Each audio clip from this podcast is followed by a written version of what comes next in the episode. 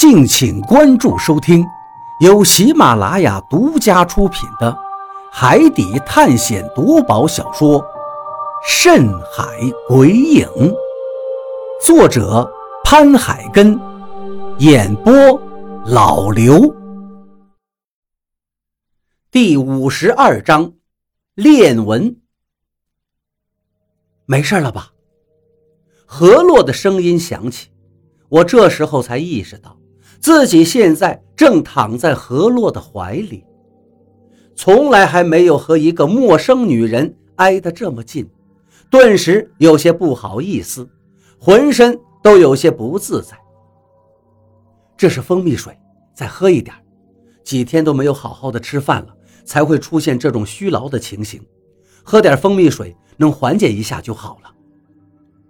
我这才注意到我的嘴边。放着一个银白色的小壶，小壶上面还带着温度，我想应该是何洛贴身带的东西吧。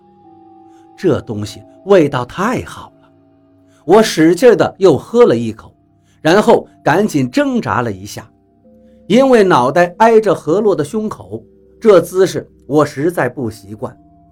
何洛顺势扶起了我，我深深的叹了一口气。眼前又恢复了清明，终于缓过来了。小鱼，你没事吧？老毛关切的声音响起，我赶紧点了点头。刚才有些头晕，现在好多了。没事就好，没事就好。老毛一边叨叨着，一边拉起了我。我站起身体，脚下还是有些虚浮。可能还没有完全缓过来，扫了一眼，我看见船舷上的绳子，我就赶紧问道：“张哥呢？”老毛指了指下面，说道：“在下面研究棺材呢。这家伙跳进水里以后，非但没有慌着上来，反而是一直围着那个棺材在转。这一会儿又拿起鱼枪，说要撬开棺材看看。我看这家伙是不要命了。”棺材里面万一有什么怪东西，这不是要人命吗？现在叫他跟没有了耳朵一样，连一点反应都没有。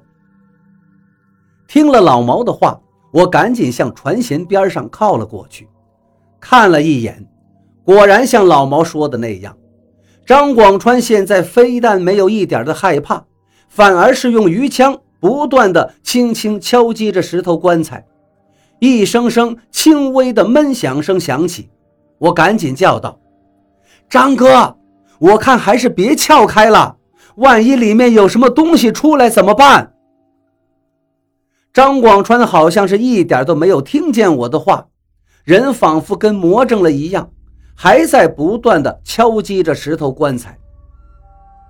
张哥，张哥，我又叫了两声。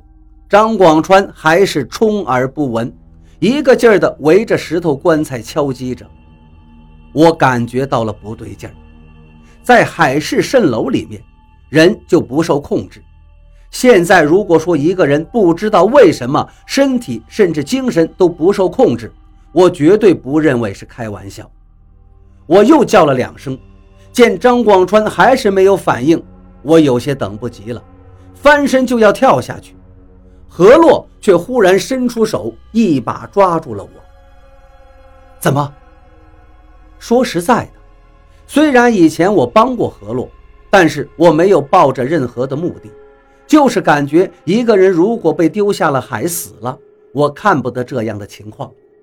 我没有想到我的小小善意，竟然让何洛在后面帮了我们好几次。如果不是当初的那一点点善念，我想，我们根本就走不到现在这一步。他没事儿，只是太过于专心了。这个棺材有些古怪，你最好还是别下去了。何洛的话很真诚，在船上只有我可以享受到他提醒的待遇。张广川在下面，现在就算把他叫上来，他肯定还会自己下去。毕竟这石头棺材上面有可能有他父母的信息，虽然是牵强附会的信息，但人绝望到了极点的时候，只要是有点希望的事情，都会去试一下的。谢谢，但是我还是想下去看看，毕竟张哥知道仙山的信息，而且他还是我的朋友，不管从哪儿算，我都不能让他出事儿。那你出事了呢？何洛的眉头微微一皱，忽然对我说道：“这一句话里带着浓浓的关心。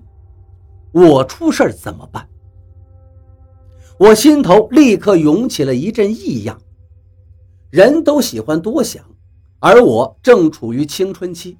这句话让我心头涌过一阵暖意，而且还冒出了一个念头：何洛是不是喜欢我呀？看什么？你出事了，其他的人还会去找仙山吗？往后的路说不定还有更多的艰难，万一这些人不想找了，回去怎么办？你还要救你二叔呢，我也要找仙山，找我父亲。